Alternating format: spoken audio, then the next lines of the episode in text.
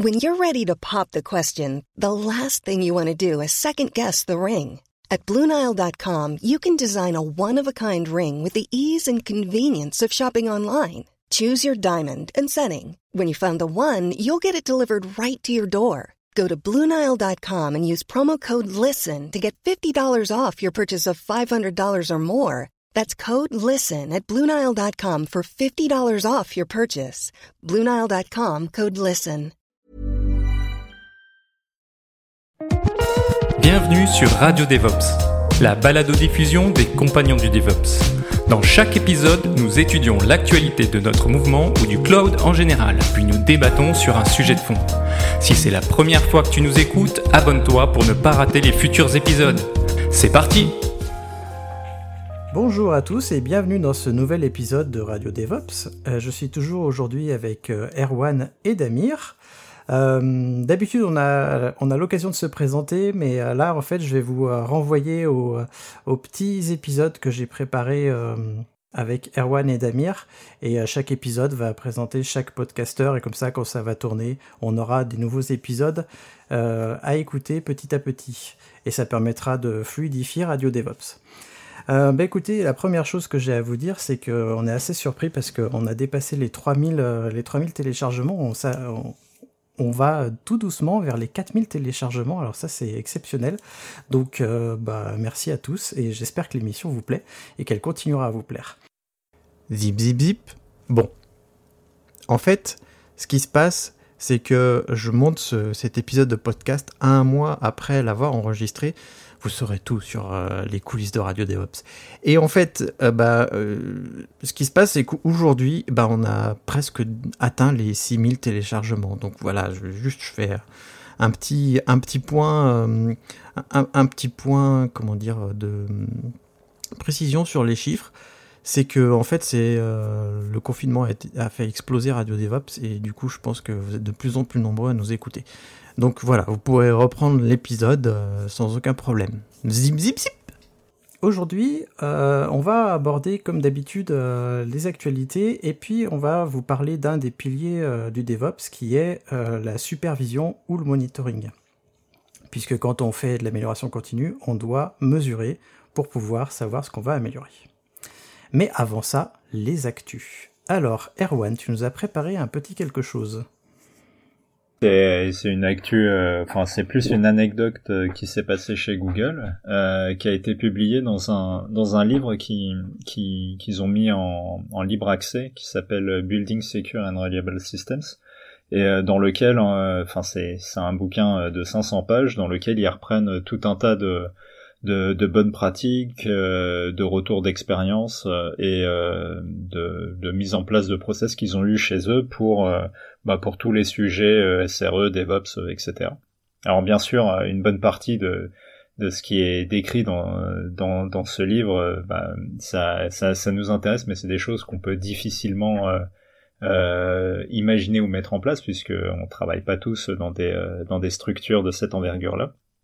Mais ce qui est, euh, ce qui est rigolo euh, dans, dans, dans le bouquin, euh, c'est justement les, les, les, quelques anecdotes qui, qui, qui sont décrites. Et il y en a une qui m'a qui, qui m'a marqué, qui, qui décrit en fait comment le changement d'un le changement du mot de passe Wi-Fi de le, qui est du Wi-Fi qui est distribué dans leur service de, de transport, donc dans leur bus, dans les bus Google à San Francisco par exemple euh, comment ce changement de mot de passe euh, a fait euh, cracher tout un tas de, de, de, choses en cascade.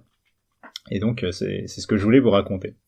Donc tout se passe en 2012 et justement les, les, équipes IT décident de, de, changer le mot de passe des, du Wi-Fi des, des systèmes de transport chez, chez Google. Et donc une fois qu'ils changent le mot de passe, ils envoient une notification à l'ensemble des, euh, des, euh, des, utilisateurs chez, chez Google pour leur dire voilà, mettez à jour euh, les credentials, etc. Ce que font les personnes, c'est qu'ils mettent à jour euh, les credentials et puis ils les sauvegardent euh, dans le gestionnaire de, de password qui, qui, est utilisé par, par les employés de Google. Sauf qu'ils font visiblement ils font ça globalement pas tous en même temps mais pas loin et surtout visiblement le système de gestionnaire de, de password n'était pas suffisamment bien bien designé pour encaisser la charge de, de toutes ces personnes qui, faisaient le, changement de mot de passe. Et donc du coup, le serveur master tombe, mais c'est pas grave, il y a un serveur secondaire qui tombe aussi. Ah bah mince, c'est pas grave, on passe au, serveur, au troisième serveur, et ce dernier ne tient pas la charge non plus, donc le service est, est KO ça lève une alerte puisqu'ils ont du monitoring sur le sujet. Donc la personne qui est qui est, qui est d'astreinte euh, est avertie que le service de, en question est, tombé. Sauf que euh, bah, il a il a pas trop d'informations sur euh, qu'est-ce qu'il faut faire dans ce cas-là puisque c'est un service qui a été développé en interne qui qui qui est en place depuis un peu plus de 5 ans sans jamais avoir été jamais avoir eu de, de problème. Et donc, euh, du coup, il sait pas trop euh, ce qu'il doit faire. Euh, il n'y a pas de doc qui existe, donc il décide de, comme ce que font beaucoup de gens dans, dans ces cas-là, c'est qu'on comprend pas trop ce qui se passe. Bon, bah, on reboot le service en se disant que ça, ça va bien repartir. Sauf que le, il, l'ingénieur d'astreinte, il savait pas, mais le, le, le reboot nécessite une, une carte à puce. Euh, pour, euh, pour, pour redémarrer le, service. Et c'est une procédure assez classique euh, chez Google, mais bon, la personne n'était pas au courant. Qui que pour pour tout un tas de services, cette carte à puce est nécessaire. Et cette personne qui est d'astreinte et se trouve à New York et en fait visiblement au bureau de New York, ces cartes à puce ne sont pas à disposition. Donc du coup, euh, ce qu'il fait, c'est qu'il va appeler euh, euh, des gens, alors je sais plus, genre à Sydney, au bureau de Sydney, qui ont accès aux cartes à puce, de, de, lui donner, de lui donner un coup de main. Sauf que bah, à, à Sydney, comme d'ailleurs tout dans tous les autres bureaux où il y a ces cartes à puce, elles sont dans un coffre-fort euh, dont euh, les, personnes qui peuvent y avoir accès ne connaissent pas le, mode, le, le, mot de passe puisque ce dernier était stocké dans le gestionnaire de, de, de password qui vient de tomber. Donc du coup, euh, c'est un peu euh, un peu l'angoisse. Il y a finalement quelqu'un euh, qui arrive à qui en fait connaissait par cœur le mot de passe du coffre-fort, qui arrive à récupérer une carte à puce euh, qui, qui donc essaye la, la, procédure pour le restart, mais le service euh, ne redémarre pas. Et surtout le message d'erreur qui, qui, qui lui est affiché le, est un peu, euh, un peu obscur, il n'arrive pas trop à l'interpréter. Du coup, l'équipe, une autre équipe, donc c'est celle de Ciné, se dit bon bah on n'a pas le mot de passe, bon on va forcer le coffre-fort parce que c'est une, c'est, c'est enfin on est dans une situation d'urgence et de crise puisque ce fameux gestionnaire de password était visiblement utilisé pour tout un tas de, services. Euh, ils forcent le coffre-fort, ils récupèrent une carte à puce, donc ils enclenchent la procédure pour le reboot avec la carte à puce, en la mettant là où il faut, sauf que pareil, ils prennent la même erreur que, que l'autre personne dans l'autre bureau qui avait réussi à avoir, euh, à avoir la clé. Et en fait, après euh, une heure d'analyse, ils se sont aperçus que euh, la carte à puce, en fait, elle était juste pas mise dans le bon sens. Et euh, suite, euh, dès qu'ils ont découvert ça, ils ont pu restart le, le, le service euh, et euh, tout est rentré euh, dans l'ordre. Ce qui est intéressant dans cette anecdote, c'est de, de, de, voir que la confidentialité des, des, des données, bah, c'est quelque chose, et le partage de secrets, c'est quelque chose qui est, qui est, important. Donc là, j'ai et de toujours très délicat. Donc avoir des solutions de gestionnaire de, de password, ça, ça a du sens c'est quelque chose de très critique. Mais par contre, après, le, rendre disponible les, euh, informations, donc euh, là, que ce soit euh, dans le cas de cette fameuse carte à puce ou des choses plus primaires comme bah, la doc qui va permettre de décrire la, le, le, la, le, tuto à suivre pour, pour réparer cette situation d'urgence. Mais en fait, tout ça n'était pas forcément hyper clair pour tout le monde.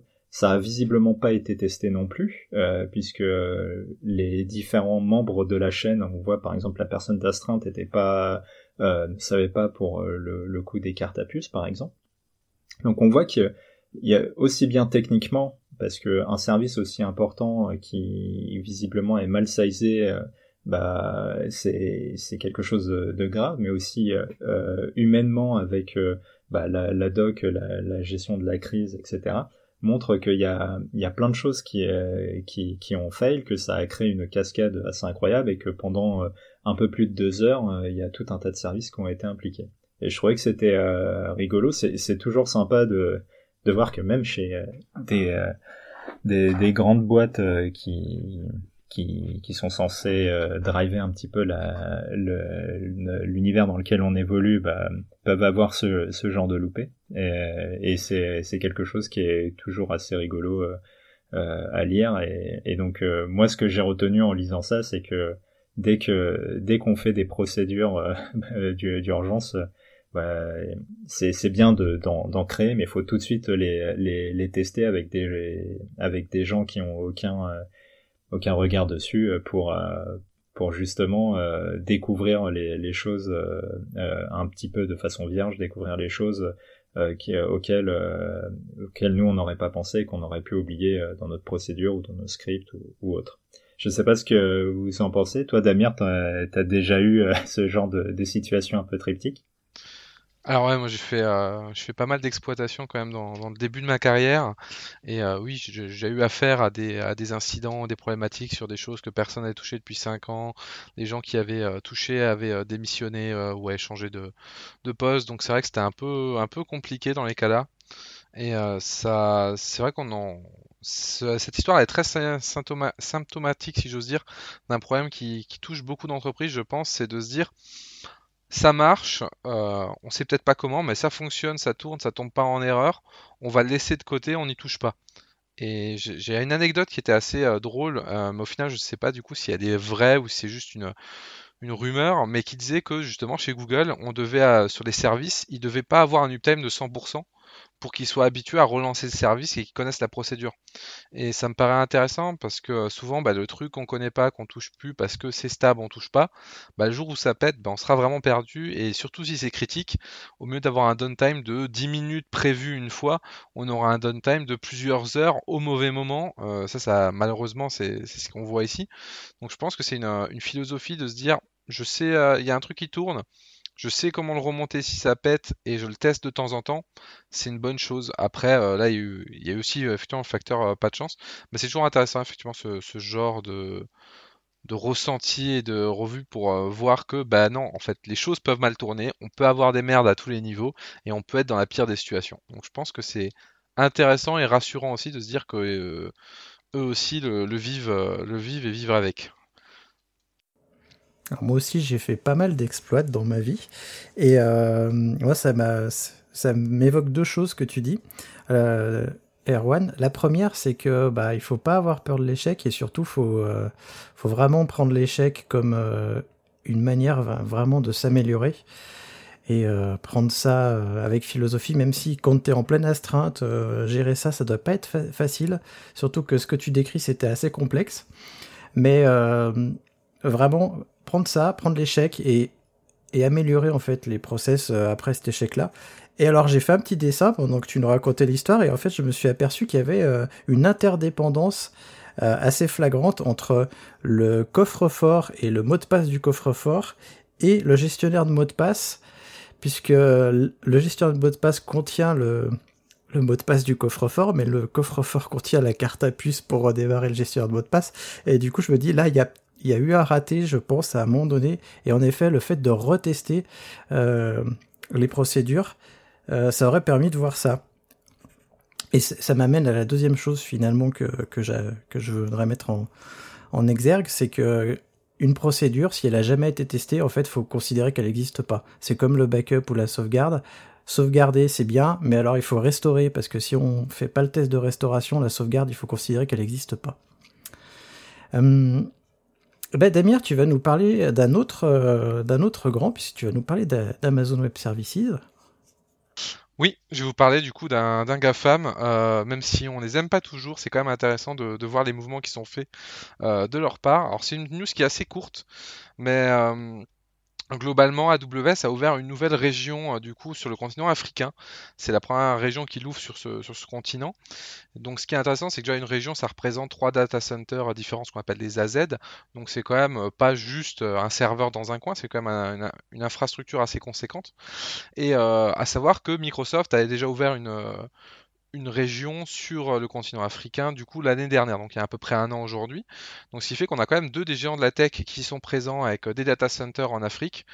Et donc, c'est tous les deux se situent à Johannesburg, donc plutôt au sud de, l'Afrique. Mais c'est, je pense, c'est une bonne chose. Ça va permettre déjà de de consolider euh, le réseau euh, du coup euh, et les interconnexions avec le continent africain, qui sont pour l'instant, il me semble de mémoire, dans les interconnexions au niveau des câbles sous-marins les plus faibles. Donc je pense que l'arrivée des data centers va permettre d'améliorer un peu ça et va permettre aussi peut-être à des entreprises du coup en Afrique de, de pouvoir travailler un peu un peu plus sur des nouvelles technologies, à pouvoir avoir accès à plus facilement à certaines ressources. Donc je pense que dans tous les cas, c'est une, bonne chose à ce niveau. Euh, on voit depuis quelques années, parce que c'est pas nouveau qu'AWS euh, aller en Afrique, vous imaginez bien que c'est pas une décision qui se prend en, un quart de seconde. Amazon est présent quand même depuis 2004 en, Afrique du Sud, et euh, beaucoup de boîtes commencent à être présentes là-bas, notamment dans les GAFAM. On a aussi Facebook et Google qui sont, sont assez présents, notamment avec des projets comme Loon, qui est projet d'Alphabet, donc de Google, qui veut placer des ballons connectés, des ballons dans l'espace pour interconnecter euh, le Kenya notamment. Donc c'est assez euh, intéressant de voir un peu ce, cette, euh, move qui est fait en ce moment de la part des, acteurs, notamment des GAFAM, sur le, continent africain pour justement du coup lancer peut-être de, nouveaux business ou des choses comme ça. Je sais pas ce, que, tu en penses toi Christophe, même si tu aurais préféré je pense un, acteur peut-être plus local. Moi, j'aurais préféré un acteur plus local et je suis, je suis très pour euh, l'émancipation euh, des acteurs locaux. Euh, d'ailleurs, je pense qu'il doit y en avoir en Afrique des acteurs locaux. Après, c'est un, territoire que je connais pas. Je sais qu'il y a beaucoup d'auditeurs, enfin pas mal en tout cas, qui, qui nous écoutent d'Afrique. Peut-être qu'ils pourraient nous dire justement ce qui se passe là-bas. Moi, ce que tu évoques, ça me fait penser à un autre projet dont j'ai entendu parler parce que j'aime beaucoup l'astronomie. Et sur Twitter, je suis abonné à, à des comptes astronomiques. Et euh, récemment, il y a eu en fait, euh, je ne sais pas si vous avez entendu parler de Starlink, qui est euh, comment dire, ce test que fait Tesla, non SpaceX, excusez-moi, SpaceX, donc l'entreprise d'Elon Musk, qui a lancé, je crois, une soixantaine de satellites, et donc ça fait une sorte de ligne de satellites qui se suivent et qui permettent justement d'apporter l'internet au débit euh, là où ils sont. En fait, le, projet de Elon Musk, c'est justement d'avoir, euh, euh, je sais plus combien de milliers de satellites qui tournent autour de la planète pour apporter le Internet. et toi, Erwan, alors qu'est-ce que tu en penses de cette histoire? Bah euh, après euh, c'est bien parce que je mets ça va aider euh, au développement et ça va ça va créer du taf etc. Après je suis d'accord avec ce qui ce qui avait été dit juste avant c'est dommage que ça soit pas plus des acteurs locaux qui émergent et qui prennent à bras le corps ce genre de sujet. Alors la troisième news, c'est en fait, je vais vous parler de la euh, CNCF, euh, plutôt un projet qui arrive à la Cloud Native Computing Foundation, parce que euh, j'ai fait une petite découverte, en fait je connaissais pas du tout. depuis avril en fait, il y a Argo, un projet, un projet qui vient juste d'arriver dans les projets incubés. Et j'en avais pas du tout entendu parler avant ça, et c'est un projet qui est plutôt lié à,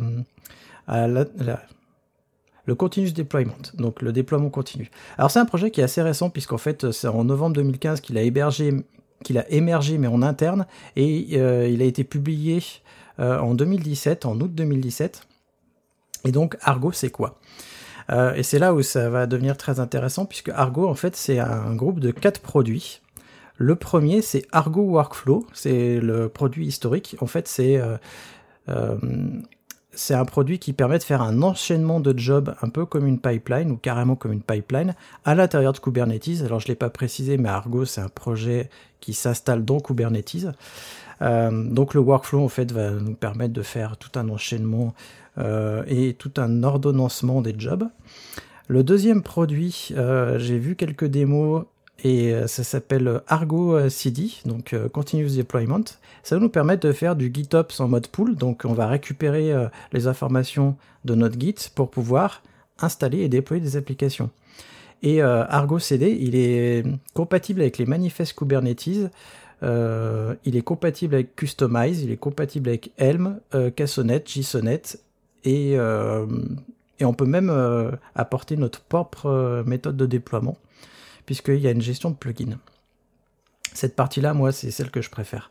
On a aussi Argo Rollout qui apporte des nouvelles stratégies de déploiement, puisque pour ceux qui connaissent pas Kubernetes, il y a deux principales stratégies de déploiement qui sont Recreate qui permet d'arrêter en fait euh, une application et de la recréer ou Rollout qui permet en fait de déployer petit à petit l'application. On, on, crée des pods, des nouveaux pods avec la nouvelle version de l'app et puis on, arrête les anciens pods et puis euh, l'application euh, mixe comme ça.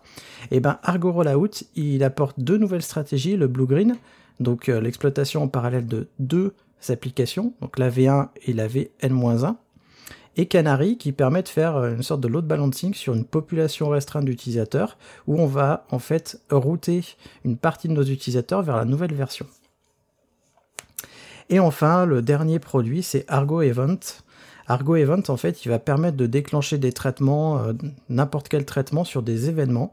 Et la source de ces événements, ça peut être donc soit des événements qui viennent d'Argo Workflow ou d'Argo Rollout, soit des événements qui viennent de Git, de Webhook, euh, de création d'objets Kubernetes, des événements qui peuvent venir de S3, de tâches planifiées aussi, ou euh, tout un tas d'autres choses comme les, euh, services de, de, messaging, ou on peut même créer aussi, pareil, avec des plugins, des custom déclencheurs. Et Argo Event, en fait, il va nous permettre bah, de déclencher soit Argo Workflow, soit Argo CD, soit plein d'autres choses. Donc euh, moi je voulais savoir si vous aviez déjà entendu parler d'Argo avant euh, cette news. Euh, moi pas du tout. Je vraiment je, même pas même enfin je sais je pense que c'est jamais arrivé dans un de mes feeds de, news que je suis quoi.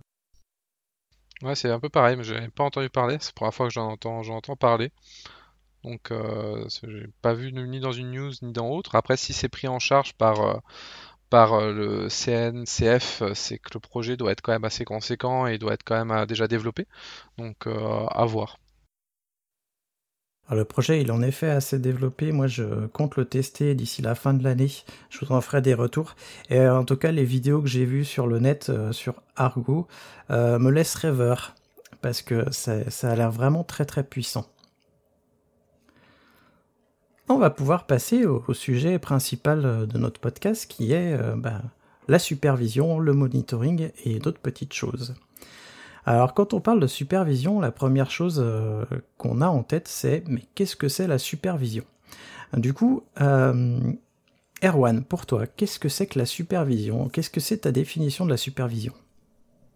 Je dirais de façon vraiment très méta et, générale, je dirais que la, supervision, c'est savoir donner un, un état euh, à, un instant T euh, d'une d'une ressource, euh, d'un process, d'un workflow ou, ou d'une machine par exemple. De façon très méta, c'est ce que je dirais.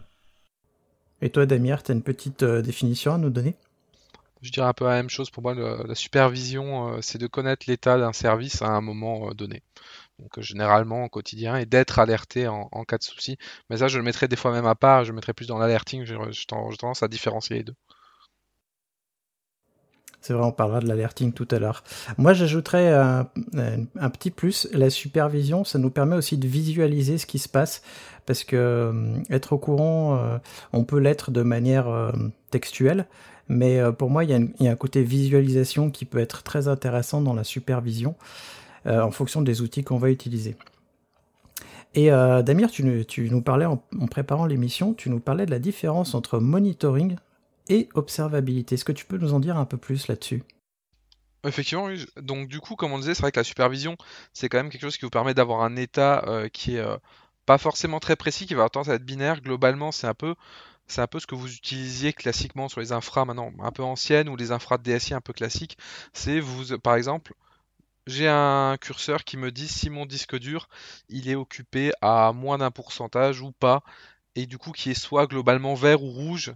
Il y a souvent un état intermédiaire, mais globalement, on fonctionne sur un état qui est plus ou moins binaire et qui va être attaché à un service. Donc généralement dans le monitoring, on dit on surveille un service qui est associé à un host.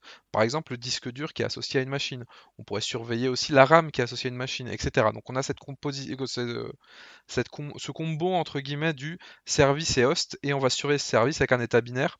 Et euh, du coup, euh, en tout cas pour moi, ce qui va être la définition de l'observabilité, c'est quelque chose qui va être plus complet, qui est beaucoup utilisé aujourd'hui. C'est qu'on veut pas juste un état binaire, on veut avoir des métriques, donc des métriques sur un tas de, choses, le maximum possible, j'aurais envie de dire. Donc ce, ça aide de l'utilisation du réseau à par exemple le nombre de messages dans une queue SQS, et à partir de là, on va en déduire un état. Donc c'est-à-dire plutôt que dire ce service il est up, ma, machine elle est up, donc mon service il est up.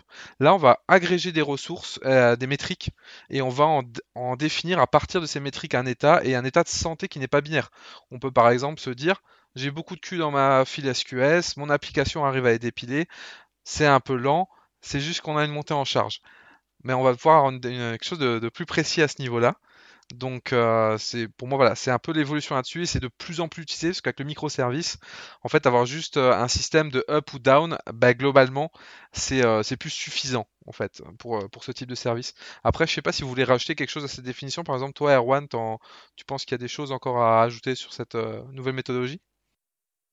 Non, non, euh, je, suis assez d'accord avec ce que ce que tu dis. Euh, moi, je, de, façon un peu globale, je dirais juste, c'est euh, que tu as, c'est c'est ça, c'est que tu as tout un tas d'informations qui vont te permettre de, de, en fait, de vraiment suivre ton activité un peu un peu plus au détail et et, et souvent ce que ce qu'on entend par observabilité, c'est, enfin, moi, je l'associe en tout cas plus à à la notion de vraiment de euh, de, service, mais au sens euh, au sens euh, est-ce que ça marche ou pas, euh, plutôt que que lié à, à, des ressources, je sais pas, CPU, RAM, disque, etc.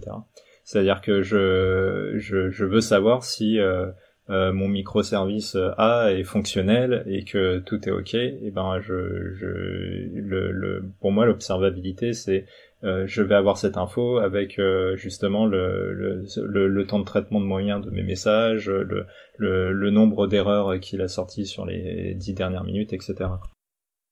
En effet, moi j'ajouterais euh, en fait que pour moi, la supervision de manière globale et l'observabilité, ça nous permet d'avoir en fait l'état de santé de notre système d'information ou de nos applications.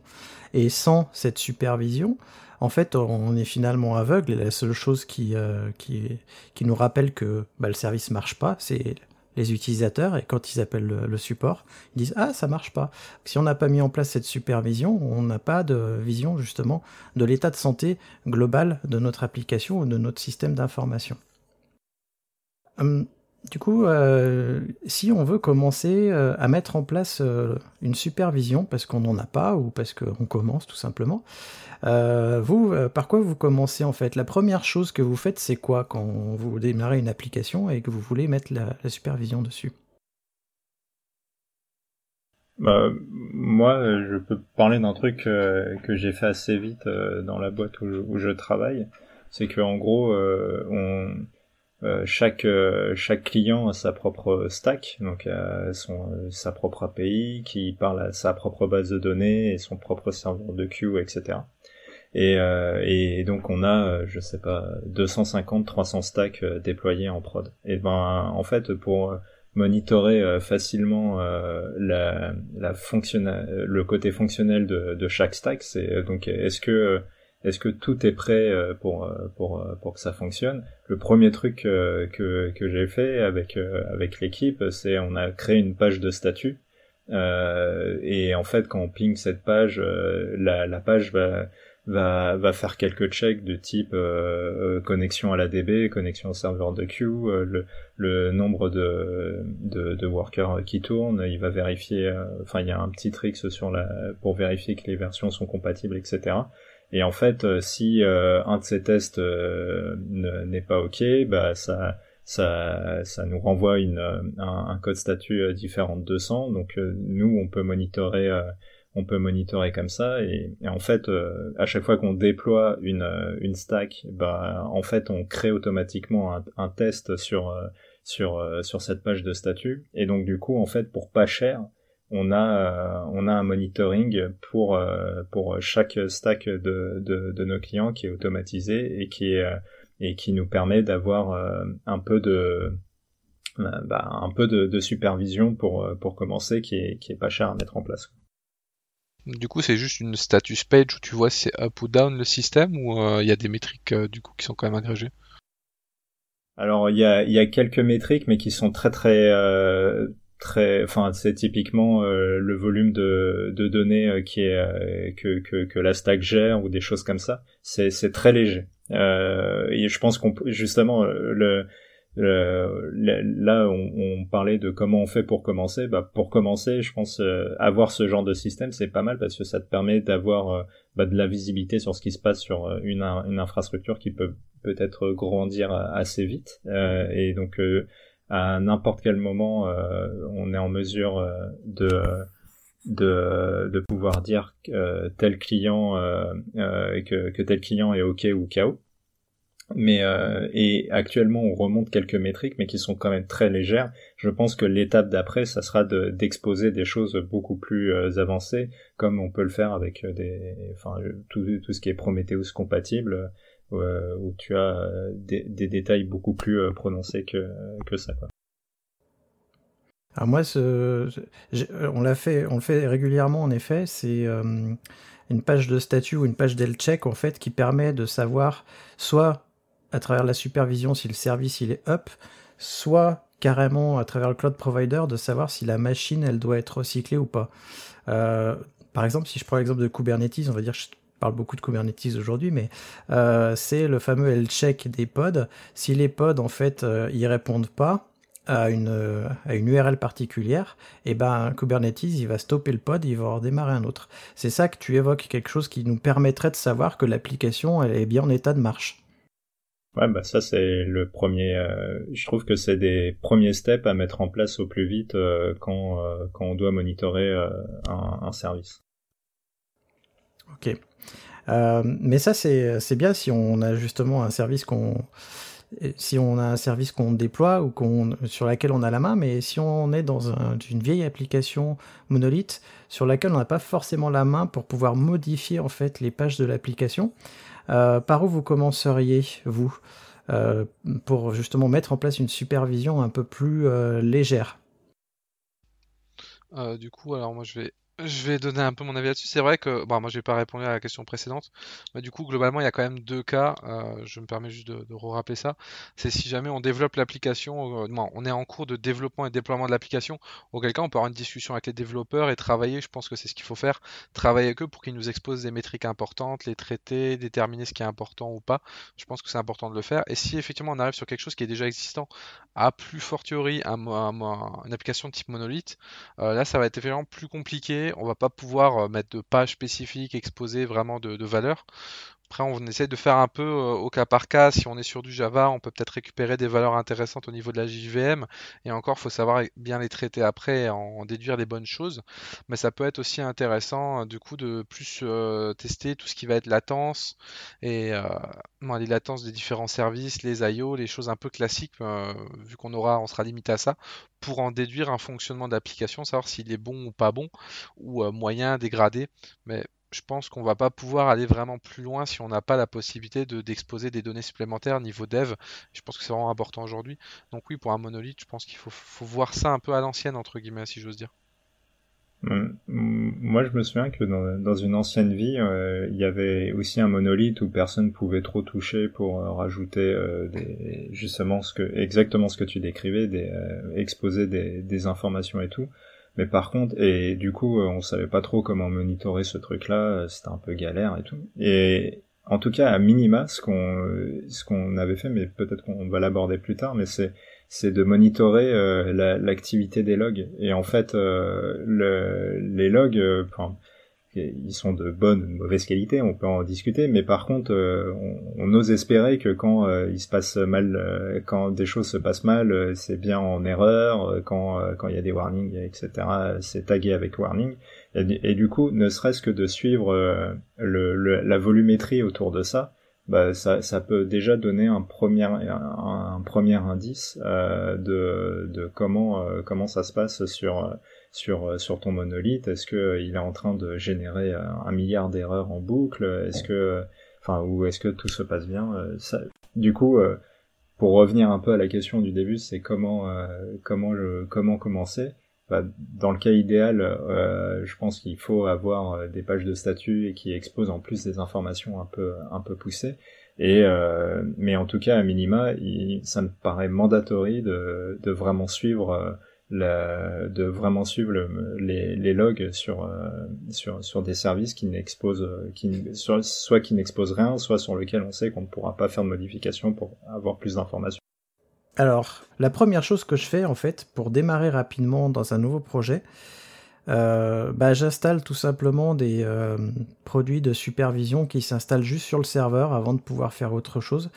Euh, notamment, alors si vous connaissez pas en ligne de commande, alors c'est pas vraiment du, monitoring parce que c'est juste pour avoir l'état en live de ce qui se passe sur le serveur, mais HTOP, moi je vous le conseille si vous le connaissez pas, c'est un très bon remplaçant de top. Mais surtout, en fait, euh, j'installe NetData maintenant que j'ai découvert NetData. Donc j'installe NetData sur tous les serveurs que, bah, que je lance.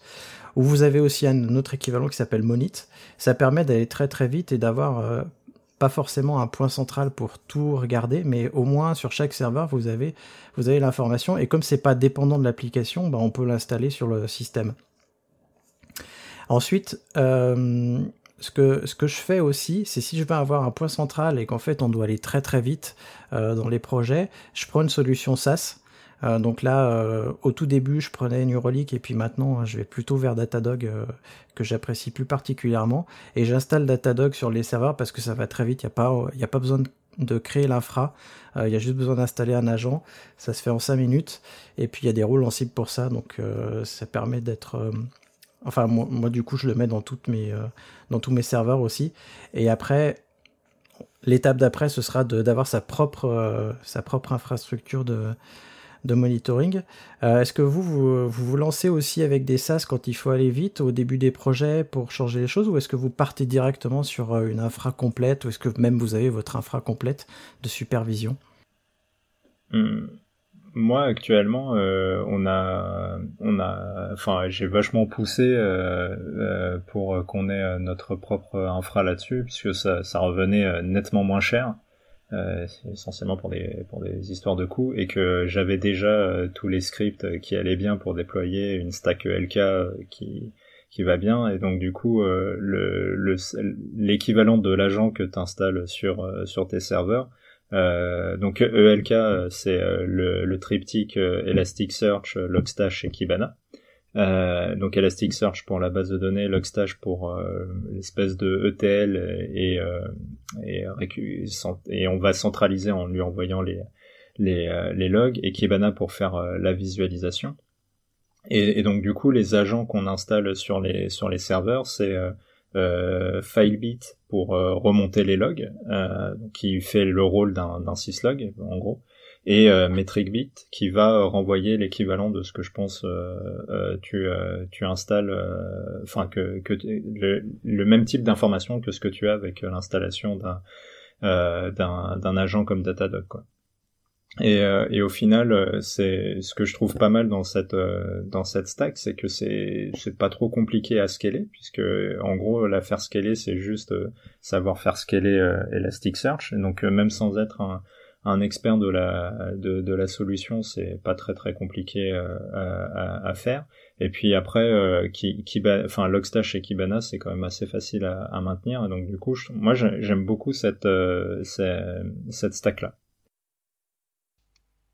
Je, me permets de te poser la question. Euh, je suis désolé, Damir. Euh, vous, êtes, vous êtes combien dans ta boîte? Parce que euh, moi, c'est souvent, je suis tout seul, je suis le seul ops, donc maintenir la totalité des trucs, c'est un peu compliqué pour moi. Mais vous êtes combien pour justement vous permettre d'avoir un, ELK as a service en interne, par exemple? Je suis le seul DevOps full-time. Euh, et euh, j'ai euh, mais dans l'équipe mais par contre dans l'équipe back-end je pense que tout le monde saurait reprendre et relire ce qui a été fait sur la stack ELK aujourd'hui on va dire que c'est c'est moi qui ai initialisé la, la, mise en place de tout ça mais si si je suis pas là je pense qu'il y a aucun souci enfin d'ailleurs c'est je peux même le dire y a, même quand j'étais pas là il y a eu aucun souci pour pour euh, pour euh, pour maintenir euh, pour maintenir tout ça. Et ouais, enfin, on en est globalement content. Ça pourrait être nettement mieux, mais en tout cas pour pas trop cher, parce que clairement comme j'avais déjà fait ça auparavant, le, le, projet il a démarré en, en, deux jours. Quoi. En deux jours, on avait on avait toute la stack et et, et on avait déployé les trucs. Il restait que les que les les logs éventuellement qui qui devaient être parsés euh, il fallait rajouter les règles qui allaient bien, mais sinon, euh, on, a, on a démarré hyper vite euh, sur ce sujet. Quoi. Du coup, c'est vrai que de mon côté, en étant, étant consultant, j'ai tendance à m'adapter en fonction des besoins clients, du contexte client. Et donc ça différencie assez régulièrement. Là actuellement on est plus sur du full cloud, donc on est sur du CloudWatch ça fait, euh, ça fait le taf globalement et ça a l'avantage de ne pas multiplier les outils quand on est déjà sur AWS qui est déjà assez, euh, assez complet quand même, comme euh, complète comme plateforme. Donc c'est plutôt, plutôt pas mal. Ensuite, ouais, pour les solutions SaaS, c'est vrai qu'il y a Datadog. Après, Datadog, le problème c'est que ça va vite, mais la facture va très vite aussi. Moi, j'ai trouvé que c'était, ça, ça, allait beaucoup trop vite niveau facturation. Donc, je tendance à pas trop l'utiliser. Ce que je retrouve assez souvent et assez régulièrement, moi, je travaille sur, plus sur des très gros projets, donc on est à peu près 40, 50 en fonction des, de toutes les équipes confondues qui s'occupent des, diverses parties. On va retrouver souvent du Dynatrace. Euh, c'est vrai qu'on a parlé assez euh, de manière euh, assez transparente de aussi bien la supervision, de l'observabilité, mais aussi du log management, notamment là avec la solution de LK. Donc c'est vrai que c'est quelque chose qui est complémentaire, les logs, et euh, qui est un sujet à part qui est le log management. Et du coup, généralement, les outils intègrent les deux. Par exemple, Dynatrace euh, permet, euh, ça fait du SaaS et ça fait aussi du self-host, mais c'est assez lourd et assez cher. Et ça va vous permettre du coup de faire bah, du monitoring, de l'observabilité et de et du log management et de l'APM, donc de, de, la supervision au niveau de du fonctionnement de l'applicatif, mais ça, je pense qu'on y reviendra un peu plus tard euh, dans le, dans le podcast. C'est assez intéressant pour ça. ce qui est assez intéressant, c'est qu'il y a un peu d'intelligence dedans. C'est-à-dire, il va agréger automatiquement, il va faire de l'auto-discover. On le pose, par exemple, vous avez une infrastructure, vous le posez à un endroit dans l'infrastructure, il va faire de l'auto-discover sur toutes les interactions. Il va identifier une première cartographie automatique et il va commencer à essayer de définir des alertes ou des symptômes d'alerte.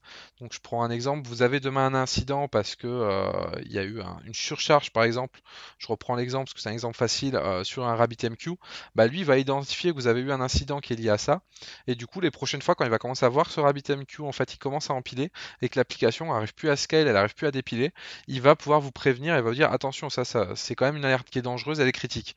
Donc ça c'est assez intéressant chez, euh, Dynatrace. Après c'est un produit qui est très lourd, c'est vraiment déployer le char d'assaut, donc si on est sur des plus petites applications, des plus petits cas, euh, j'ai tendance à, bien aimer le combo du coup de Prometheus euh, Prometheus et euh, Grafana et utiliser du coup, bah, comme le disait Erwan, une stack ELK pour ce qui est euh, log management. C'est un peu plus on va dire déjà c'est self-host, donc c'est quelque chose qui est, qui est pas mal dans, beaucoup de situations, et c'est quelque chose qui marche très très bien du coup, et qui est assez connu, donc il y a beaucoup de ressources, il y a des recettes Ansible et des choses comme ça, donc c'est vraiment top.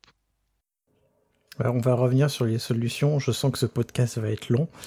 Euh, donc oui, tu, fais bien de le dire, mais en effet, euh, quand on commence avec des SaaS, euh, ça monte, la facture monte très vite et du coup, c'est très vite. Il faut penser le après. C'est-à-dire que pour moi, la première marche, c'est hop, on installe un SaaS. La deuxième marche, c'est OK. Et dans trois mois, qu'est-ce qu'on fait? Parce que dès qu'on a 3, 4, 5, 10, 10 machines, ça commence en effet à être très très cher.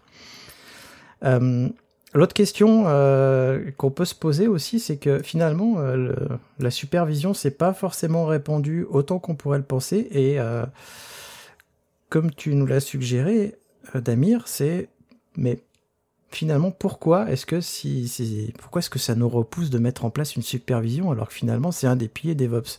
la mesure, c'est un des piliers DevOps. Est-ce que vous avez des pistes là-dessus? Alors, je pense qu'il y a une première chose qui est très bête et qui est euh, peut-être même, euh, je pousse un peu, on va dire, mais qui est psychologique et qui est beaucoup associé ça en fait aux alertes, euh, à, voir en fait une réalité. Ils ont peur d'être dérangés, de passer leur temps à finalement répondre à des alertes plutôt que faire avancer certaines choses. Je pense qu'il y a un côté inconscient là-dessus. Et mine de rien, c'est un métier, la supervision. Moi, c'est un métier. généralement, on a tendance à, le faire, aussi, mais c'est un domaine qui est à part entière, qui est compliqué comme log management, qui qui demande des connaissances, qui demande du temps et je pense que les, que les gens, du coup, ont tendance un peu à, à en avoir un peu peur, même si on peut commencer assez euh, progressivement, entre guillemets. De toute façon, dans notre métier, c'est ça, on itère, on commence quelque chose de simple, on améliore et on l'améliore. Et euh, il y a aussi une autre chose, et ça, c'est une chose euh, qui est valable pour beaucoup d'autres domaines, mais je pense que dans beaucoup de projets, en fait, on a tendance à avoir un mauvais symptôme qui est de se dire, et c'est pas forcément les techs, c'est plus les chefs de projet, de se dire on a un projet, forcément un projet, on le sait tous, on va pas se leurrer, il va être en retard. C'est comme une construction de maison, c'est comme plein de choses. C'est des projets qui ont du retard parce qu'ils sont très gros et ils ont une nature imprévisible. Donc on va avoir du retard et en fait ce qu'ils vont faire, c'est que le chef de projet va essayer de raccourcir le délai pour pouvoir livrer quelque chose. Et lui, bah, son client, euh, s'il voit pas le monitoring, bah, il voit pas la documentation, il voit pas l'optimisation. Lui, ce qu'il voit, c'est que ça marche, qu'il a sa page d'affiché ou son application qui run. Et je pense que du coup, on a tendance à, ils ont tendance, du moins la, on va dire l'organisation globale a tendance à essayer d'un peu euh, compresser ces étapes de monitoring ou un peu les pousser de côté. Et du coup on a soit peu de temps soit pas de temps pour les faire dans certains cas. Je dis bien dans certains cas parce que c'est vraiment pas la situation adéquate et faut pas hésiter je pense à en parler à remonter que c'est un problème de ne pas avoir du temps consacré à ça. Et je pense que du coup ça n'aide pas en fait dans, ce contexte à travailler sur ce point qui est malheureusement trop souvent négligé je sais pas si Erwan, tu as d'autres idées sur des, choses qui pourraient influer sur, euh, sur le temps qu'il y a. Bah non, mais je pense que c'est un peu comme euh, beaucoup de, de sujets, c'est que c'est des sujets qui sont longs et complexes et euh, effectivement, euh, comme tu, de façon un petit peu un, un petit peu cliché, c'est c'est pas des features que, que qui sont développées quand on développe une page de statut, donc du coup, euh, je pense que c'est juste parce que c'est pas euh, dans beaucoup de dans beaucoup de cas, pardon, c'est pas client facing et du, coup on, on, met ça un petit peu euh, sous sous le tapis quoi. mais pourtant, il y a, enfin avoir des bons logs, savoir, savoir avoir des, des, des, métriques intéressantes sur, sur son appli, c'est pourtant mandatory pour être en mesure de l'améliorer. Mais c'est vrai que c'est pour le client final, c'est pas forcément des, choses euh, des, choses primordiales. Donc euh, peut-être que c'est pour ça que c'est plus un peu un sujet ouais, qu'on repousse euh, un peu éternellement. Alors moi je vois je vois plusieurs choses. La première c'est en effet c'est une question de coût. Parce que mettre en place une supervision, ça a un certain coût, c'est un investissement. Et en effet, c'est pas de la fonctionnalité que finalement les développeurs vont pousser. Et c'est, à mon avis, une sous-représentation de nos métiers euh, dans les équipes euh, de développement produit. C'est finalement euh, l'ops, bah, c'est quelqu'un qui est loin, il arrive peut-être après, puis bah, ce qu'il va faire, ça se voit pas. Alors que pour moi, c'est aussi une vision comptable. La deuxième chose, c'est que c'est aussi une vision comptable et c'est un des problèmes justement de problème entre services, entre dev et ops, c'est qu'en effet, les devs, ce qu'ils font, c'est de la fonctionnalité, euh, comptablement, ça s'amortit, euh, donc c'est pas des coûts, c'est vraiment de l'investissement, alors que l'ops, lui, il, est là pour euh, assurer la stabilité du système, donc c'est un coût parce qu'il n'apporte rien finalement à l'entreprise. Et ça, c'est pour moi une manière de voir les choses qui est biaisée. Parce que quand on construit une maison, si on met pas de fondation, eh ben, la maison, elle va s'écrouler à un moment donné. Donc c'est pareil pour, euh, pour une application. Si on si on s'assure pas de pouvoir mesurer les choses pour, pouvoir l'améliorer après, si on fait si on fait pas les choses pour que l'application soit robuste, eh ben finalement euh, l'application va finir par s'écrouler un jour ou l'autre. Donc pour moi, euh, même le travail de l'ops, il devrait être considéré par les entreprises comme un investissement. Et d'autant plus avec le mouvement DevOps, hein, parce que le mouvement DevOps, on, on fait des itérations, on, automatise. Donc euh, là, clairement, il y a vraiment un, un, shift à faire au niveau des entreprises pour penser comptablement ça. Et euh, je pense que ce, truc-là, le truc comptable, fonctionnalité, ça aide pas forcément les entreprises à justement mettre en place cette supervision. Et pourtant, on en a besoin. Hein. Enfin, je veux dire, si vous, si vous, si vous voulez savoir ce qui se passe sur votre système d'information sans supervision, vous faites quoi vous? Je pense qu'il faut aussi, je rajoute qu'il faut aussi qu'il y ait de la pédagogie. comme tu disais avec le mouvement DevOps, mais c'est un peu aussi cliché. Mais il y a une époque, le dev, le l'ops, c'était le mec dans la cave qui touchait au serveur. On lui envoyait des tickets quand il y avait besoin, mais autrement on lui parlait pas. Et je pense qu'il y a aussi un vrai rôle dans la communication et la pédagogie, notamment de la part des ops, à expliquer justement aux financiers, aux décideurs ou euh, aux chefs de projet, du moins aux gens qui font décider des temps alloués, des budgets, de leur dire leur expliquer dans leurs termes que bah, la supervision, le monitoring, euh, c'est pas quelque chose d'optionnel, c'est quelque chose qui est important pour leur application. Par exemple, tu prends l'exemple des comptables, un comptable, faut lui expliquer que bah, sans ça, toi, tu sais, t'as pas de projection sur, euh, tes chiffres des années, des années suivantes, t'as pas de KPI intéressante, t'as pas de choses qui te permettront d'avancer. Et dans son, lui, il l'utilise pour son budget, donc il va comprendre. Mais je pense que c'est important de faire ce travail de pédagogie, de leur expliquer à quoi ça sert et pourquoi c'est important. Oui, et puis de toute façon, pour se pro pour se projeter, euh, c'est t'es obligé de monitorer. Tu euh, le le monitoring, de façon très générale, c'est pas juste euh, savoir si ça si c'est ok ou cas, ou c'est aussi pouvoir anticiper les futurs besoins. Si si on n'a pas de de métriques qui nous permet d'avoir de la visibilité sur l'évolution euh, de la de la charge d'un service euh, ou quoi, bah on sait on on peut pas euh, savoir combien ça va nous coûter dans dans six mois. Donc le le monitoring, il, faut il faut le voir plus que comme juste un un, outil tech, mais c'est vraiment un, un, outil important du, du, du produit pour savoir où on va. Et c'est pour ça que c'est un des piliers du, du mouvement DevOps. D'ailleurs, on va revenir euh, là-dessus. Euh, alors, on est convaincu qu'il faut passer à la supervision, qu'il faut installer une supervision. Euh, c'est la phase name dropping un petit peu. c'est quoi les solutions qu'on utilise au final? Il y a des solutions qui sont un peu plus historiques, des solutions qui sont un, peu plus récentes. Bah, je vais te laisser commencer, Arwan. quelle solution toi tu as utilisé déjà et quelle solution tu préfères maintenant et dans quel contexte? Euh, alors moi j'ai pas mal euh, pas mal utilisé euh, euh Nagios pendant une bonne partie de enfin quand j'ai commencé à travailler. D'ailleurs mon, mon, premier sujet de stage était sur la mise en place d'une supervision avec Nagios que c'est un outil que, que j'aime plutôt bien et que, que je trouve qui, qui était pas trop mal foutu. Même si ça ça, Nagios marche essentiellement, euh, même s'il y a d'autres euh, façons de faire, mais essentiellement sur du polling. Donc c'est tous les X temps, euh, il va aller pinguer une machine, il va aller récupérer, il va aller faire un curl sur sur une URL donnée, etc., etc. Et donc c'est ce point central qui va récupérer l'information et donc du coup les passages à l'échelle et puis le côté euh, le, le, côté euh, euh, un peu volatile avec des, des, serveurs qui, qui seraient présents que genre deux heures et, qui repartiraient, bah, tout ça c'est pas vraiment euh, vraiment compatible avec la, la, la, philosophie de Nagios, mais bon ça a le mérite de, quand même de plutôt bien fonctionner. Je, je crois que c'est quand même encore actif. Et puis moi je, je l'aime bien aussi parce que historiquement été un contributeur, donc c'est Nagios j'aime bien.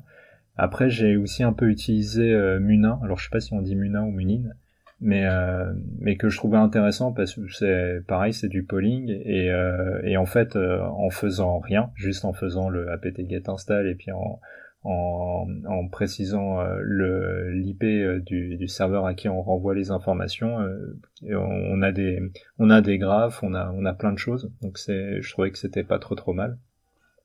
Mais euh, mais aujourd'hui, euh, bah, comme je disais un peu plus tôt, euh, moi je je trouve qu'avec une une stack une stack ELK, on peut faire quand même pas mal de choses. Mais mais après les, les outils que, que je trouve vraiment les plus les plus intéressants c'est effectivement Prometheus parce que c'est c'est largement répandu qu'il y a beaucoup de services savent exposer les métriques et tout un tas de choses pour pour Prometheus et donc du coup le le, ça, ça, le rend un petit peu, euh, un, petit peu incontournable. Et donc voilà, c'est en gros c'est c'est ça les outils qui me viennent en tête. Après il y a aussi les les Abix et autres, mais qui sont un peu comme comme Nagios. Du coup, c'est vrai que j'ai utilisé un peu certains outils aussi. Moi, Nagios, comme tout le monde, je pense que j'ai découvert un peu la supervision avec. C'est vrai que l'organisation des fichiers et le fonctionnement, bah, ça, ça a pas mal vieilli. Euh, et, du coup, c'est vrai que je suis assez rapidement passé à Centréon, Centréon, sur lequel je suis resté assez longtemps. Là, je parle en termes de, supervision et pas d'observabilité. Je suis plus resté après sur du, du Centréon. J'ai pas testé trop d'autres choses. Après, j'ai pas mal euh, fait, comme je disais, Dynatras. Du moins, j'en ai fait euh, plusieurs fois et j'ai un peu expliqué les avantages.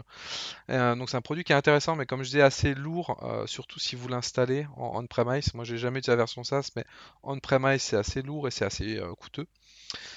Et ensuite, il y a la solution donc du coup bah, que Erwan euh, évoquait qui est euh, du coup euh, Prometheus avec généralement on couple un Grafana avec pour avoir des vues parce que Prometheus va plus s'occuper juste des métriques et du coup tu veux aussi de l'alerting en partie.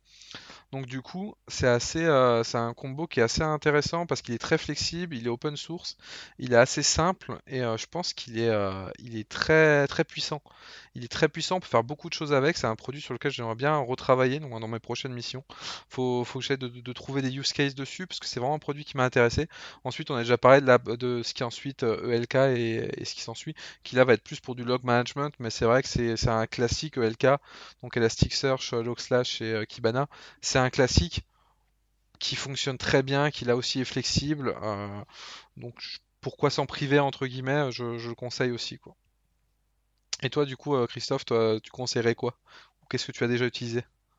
Moi, j'ai commencé comme tout le monde avec Nagios. Je regarde pas forcément un très bon souvenir, euh, surtout que je crois que ça n'a pas, pas beaucoup évolué. On, en a encore hein, chez l'Hydra, notre supervision encore sur Nagios. On va, on va la changer.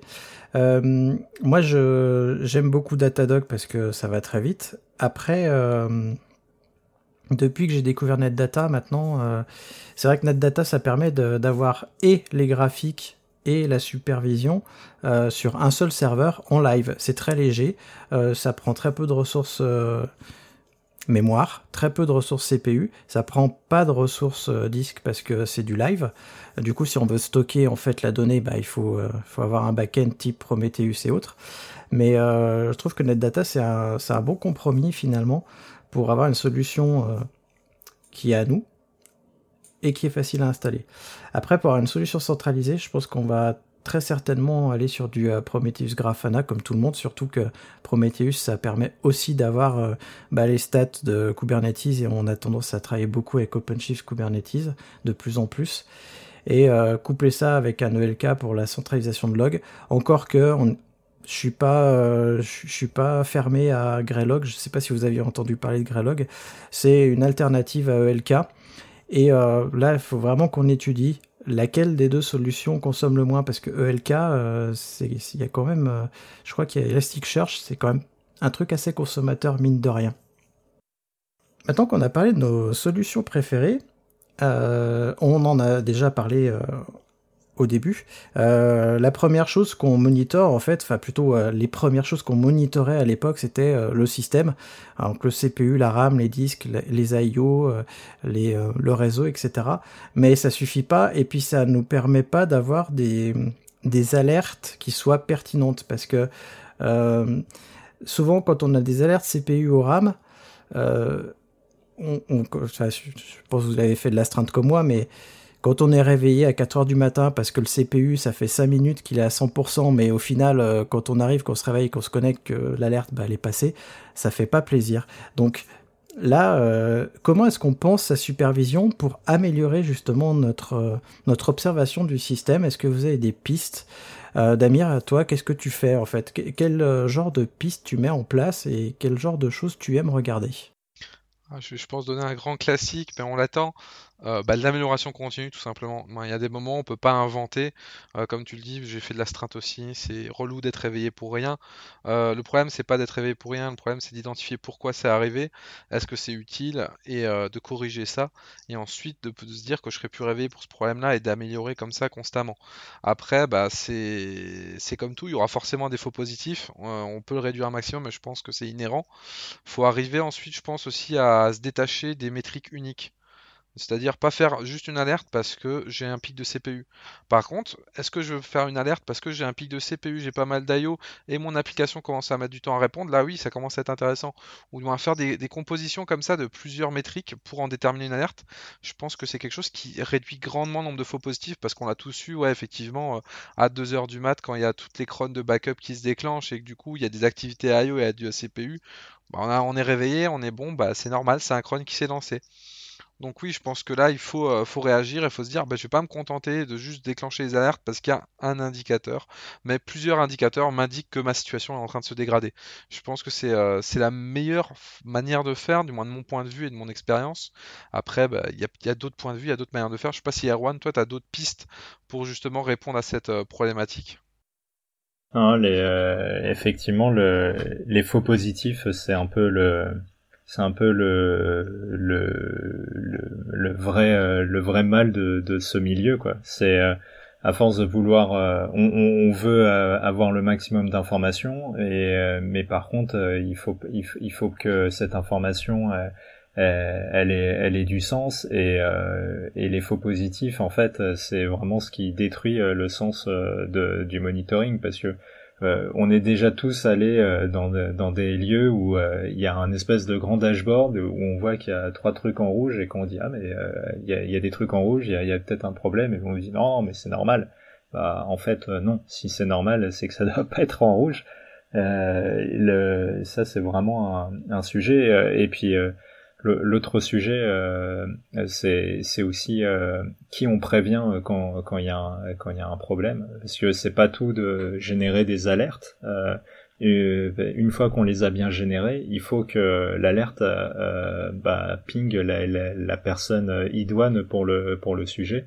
Et euh, et faut pas pinguer la terre entière parce que si ça devient le problème de tout le monde, ça devient aussi le problème de personne il y a, y a tout un travail euh, à faire euh, autour de ça. Je sais qu'il y a, qu'il y, a, des outils euh, et des services genre PagerDuty ou quoi pour pour aider sur ce genre de questions, mais mais pour moi les les, les deux les, les deux sujets sur lesquels il faut il faut faire un peu attention, c'est c'est ça, c'est les faux positifs qui on alerte et surtout aussi acquitter les alertes pour savoir qu'il y a quelqu'un qui est dessus ou que que c'est en cours d'analyse.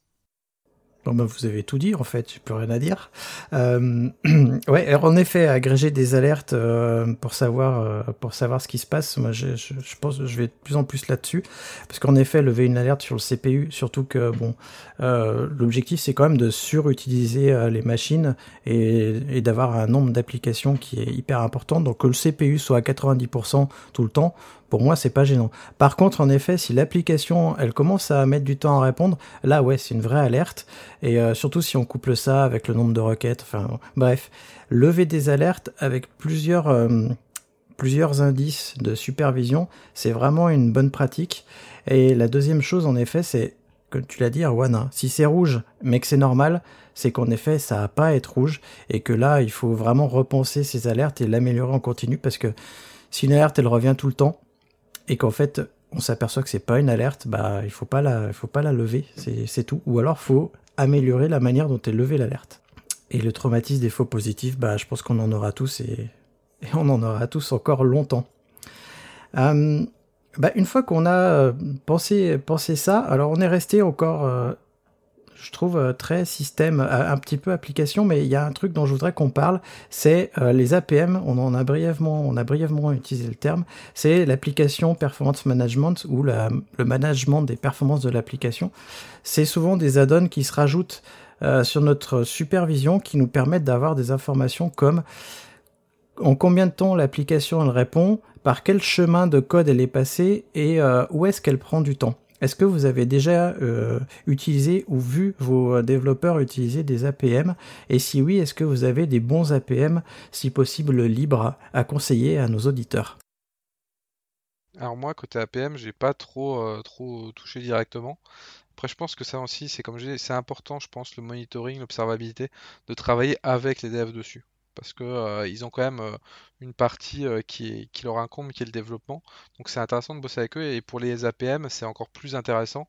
Et j'ai essayé de mon côté, comme j'ai Dynatrace, c'est le seul auquel j'ai réellement un peu touché. Et c'est assez intéressant justement de pouvoir faire des analyses plus approfondies du code. Et du coup, on peut vraiment faire une analyse beaucoup plus complète. Ce qui est intéressant, c'est de pouvoir corréler ça avec les autres, les métriques plus classiques entre guillemets, pour se dire ah mais on a un ralentissement, mais c'est dû à cette fonction. Et après de déduire un cheminement logique, c'est toujours quelque chose d'assez intéressant, notamment pour le debug, moi je pense. Et euh, c'est quelque chose qui est souvent plus que le supervision. L'APM, j'en vois encore plus rarement et c'est un peu dommage, je pense. Notamment, comme je disais, pour le debug euh, niveau dev et pour l'optimisation du code. Je sais pas ce que tu en penses, Erwan, de, ça, et je sais pas si tu as d'autres expériences dessus. Alors pareil, moi j'ai jamais trop utilisé euh, les, APM. Je me souviens que quand j'étais euh, quand j'étais chez chez Deezer, il y a, on, utilisait euh, on utilisait un petit peu New Relic justement pour mais par contre pour pour pour des raisons de coût, on le déployait pas partout. C'était déployé sur genre deux ou trois machines pardon témoins. Et, et en fait l'idée c'était de d'arriver à à, sortir des, des trends euh, sur euh, sur euh, comment se comporte l'application pour justement pour pouvoir après agir dessus. Mais je, je sais que, enfin, je veux pas dire de bêtises, mais il me semble qu'il y a un, qu'il y a des modules pour, pour et, et, des, et des outils APM pour pour la stack ELK qui sont édités par Elastic, mais j'ai j'ai pas trop regardé euh, le, enfin le, à quoi ça, ça correspondait. Mais euh, mais aujourd'hui, je dois avouer que on voit plus ça comme un comme euh, comme euh, comme quelque chose qui qui est un nice to have et que actuellement on met plus d'énergie plus sur la, la partie monitoring et et, et, le suivi par par les logs. Alors en effet, ouais, on, moi je le vois assez rarement l'APM alors que pourtant c'est essentiel parce que sans ça en fait, on peut passer euh, des, heures, voire des jours à analyser un problème de performance, alors qu'avec un bon APM, eh ben, ça peut être réglé en effet en quelques heures, puisque tout de suite on va voir ce qui se passe. Nous, on a utilisé euh, chez mes clients euh, aussi Neurolic, et en effet, ça coûte très très cher.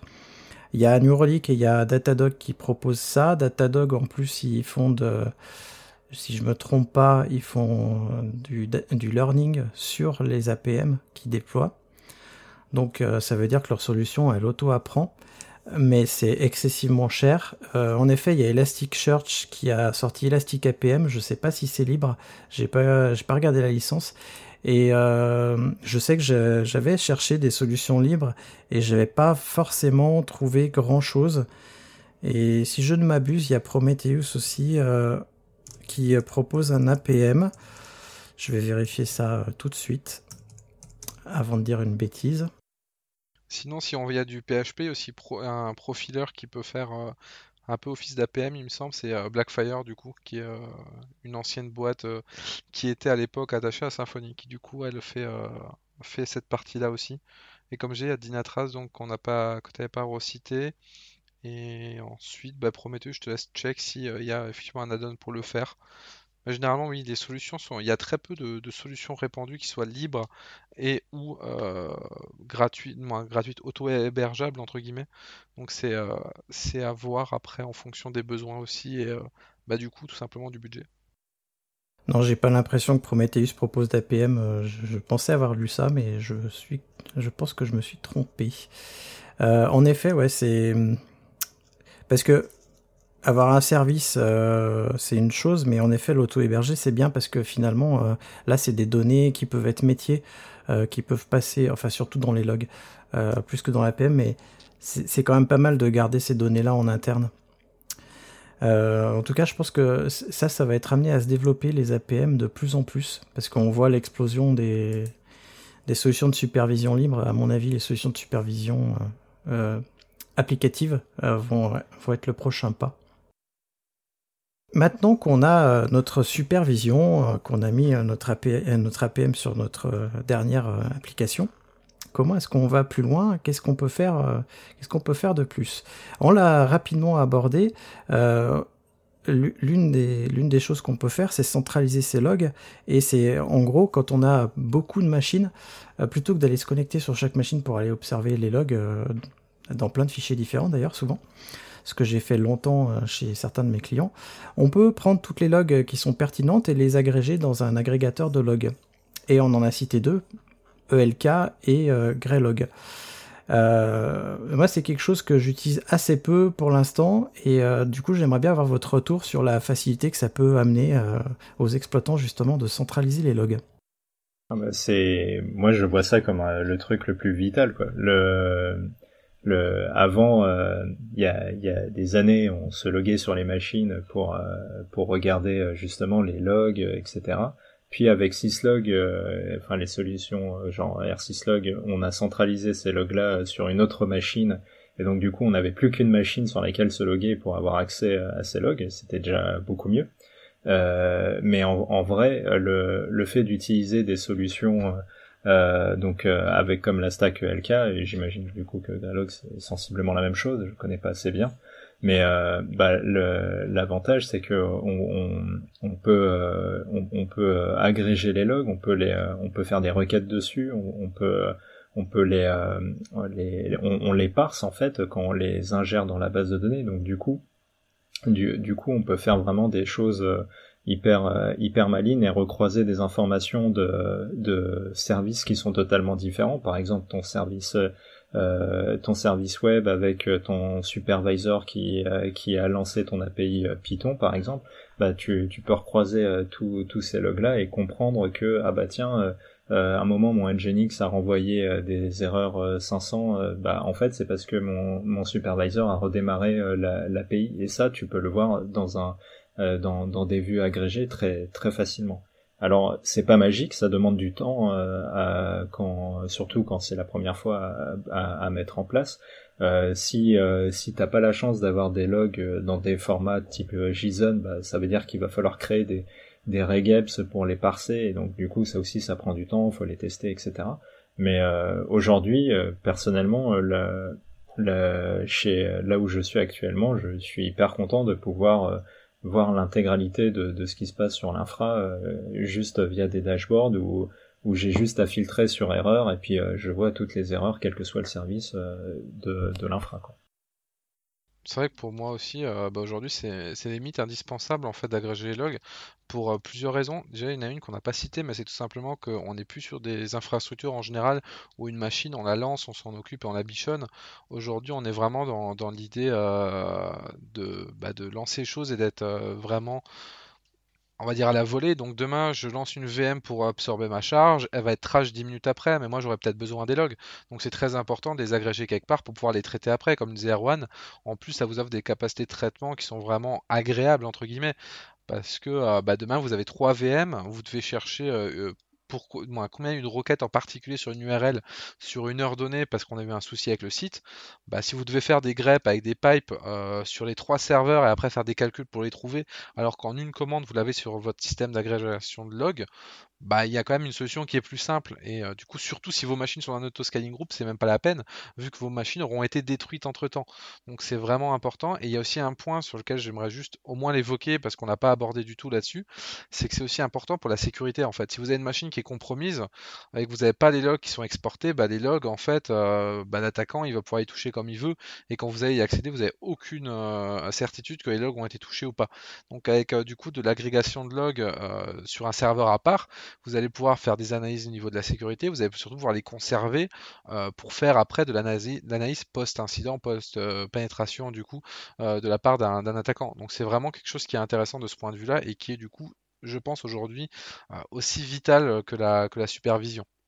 Donc euh, voilà, ça c'est un peu les points que, je souhaitais euh, relever dessus. Moi généralement en ce moment je suis plus sur du, euh, du CloudWatch, donc service d'AWS pour gérer ça, parce que comme je disais on est déjà sur AWS, donc autant pas rajouter trop de, couches, mais c'est quelque chose, comme on a dit, il y a R6Log, il y a ELK, il y a Greylog, il y a plein de choses qui permettent de le faire. Ça prend du temps, mais je pense que c'est plus que nécessaire. Je sais pas si tu as quelque chose à rajouter Christophe dessus. Ouais, je vais juste rajouter, euh, je vais compléter en fait ce que tu dis. En effet, c'est super important parce que quand on est dans le cloud, les machines elles ont tendance à, bah, à, cracher ou à être arrêté. Et c'est c'est la même chose en fait quand on est dans des conteneurs ou quand on est dans des microservices et qu'on a un orchestrateur comme Kubernetes ou d'autres. Là, c'est sûr, les conteneurs, ils s'arrêtent régulièrement et si on centralise pas nos logs quelque part, bah, on n'a pas les logs des conteneurs. La dernière chose dont je voudrais vous parler, c'est euh, la mise en conformité continue. C'est parce que là, on est entre euh, l'infrastructure as code et, euh, et la supervision. Parce que finalement, en fait, euh, là, on n'a parlé que de regarder ce qui se passe sur nos serveurs, mais en fait, s'il y a quelque chose qui change, un état qui change sur un de nos serveurs, les solutions de monitoring, elles pourront certes le relever, mais elles pourront pas le corriger. Du coup, il va falloir qu'on se connecte ou qu'on lance nos playbooks en cible pour le faire.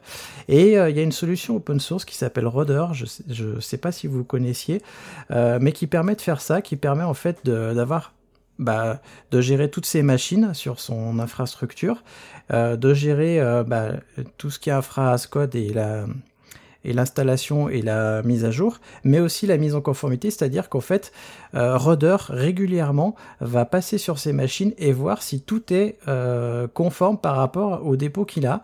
Et si c'est pas conforme, il va réappliquer les règles qu'il a. Donc si quelque chose change sur un serveur, par exemple, quelqu'un se connecte manuellement sur un serveur en SSH et change une configuration parce que, parce que pourquoi pas, et ben Rudder va passer derrière et va justement réappliquer l'ancienne configuration. Est-ce que vous aviez déjà entendu parler de ce genre de choses avant ou pas? Euh, De Rudder, euh, non, mais finalement c'est comme un comme Puppet, non? Alors, je connais pas assez bien Puppet. Je sais pas si Puppet permet aussi de générer des états et des rapports, parce que Rudder permet aussi de gérer, générer des rapports pour justement pouvoir euh, bah, les, apporter en cas de, vérification, euh, puisqu'il y a certaines boîtes qui l'utilisent qui sont euh, par exemple certifiées. Et ben les rapports de, de Rudder peuvent permettre d'avoir la certification ou de garder cette certification là. Donc là, je sais pas si Puppet fait ça. De mémoire, Puppet fait pas ça, en tout cas pas de manière aussi, aussi complète et euh, out of box entre guillemets, il va falloir, euh, je pense, développer des add-ons, des choses comme ça. Moi, de, je parle vraiment de mémoire un peu peut-être, ça fait quand même quelques années que j'ai pas, j'ai pas touché. Et euh, autrement, moi, je connaissais le produit bah, de nom grâce au DevOps Rex, mais j'ai pas eu trop le temps de, de regarder plus près ou, ou d'y toucher. Mais c'est vrai que c'est quelque chose qui peut être qui peut être intéressant effectivement d'avoir des, des, rapports et des choses comme ça, surtout dans un contexte de sécurité. Après, je sais qu'il y a d'autres produits qui le font, là j'avais plus le, nom en tête, mais chez mon client, on utilise un autre produit, mais j'ai plus le, nom du tout en tête là. Petit trou de, mémoire. Bah, si tu retrouves le nom, on le mettra dans les commentaires, dans les liens en commentaire du podcast. Euh, et puis je pense qu'on va s'arrêter là. On est déjà 1h16, euh, je vois. C'est un long podcast. Euh, encore merci à tous les deux pour cette discussion. C'est toujours très agréable de discuter avec vous. Et j'espère que nos auditeurs en auront appris un peu plus sur la supervision. Euh, un petit mot pour la fin? Pamplemousse. superviser vos infrastructures et vos applications, c'est important. Oui, pensez à les observer, à les regarder, à les bichonner. Euh, ne bichonnez pas trop vos serveurs par contre, mais euh, bichonnez votre infrastructure de manière globale. Et en tout cas, on vous dit à bientôt et bon déconfinement. Merci d'avoir écouté Radio DevOps. N'oublie pas de noter l'épisode, plus la note sera élevée et plus il sera mis en avant dans les applications.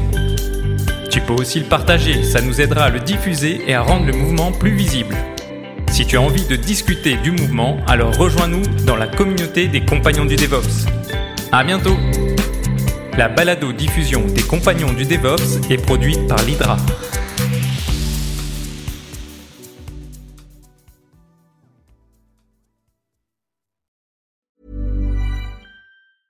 Hi, I'm Daniel, founder of Pretty Litter. Did you know cats tend to hide symptoms of sickness and pain? I learned this the hard way after losing my cat, Gingy. So I created Pretty Litter, a health monitoring litter that helps detect early signs of illness by changing colors, saving you money and potentially your cat's life. Pretty Litter is veterinarian developed, and it's the easiest way to keep tabs on your fur baby's health right at home. Go to prettylitter.com and use code ACAST for 20% off your first order and a free cat toy. Terms and conditions apply. See site for details.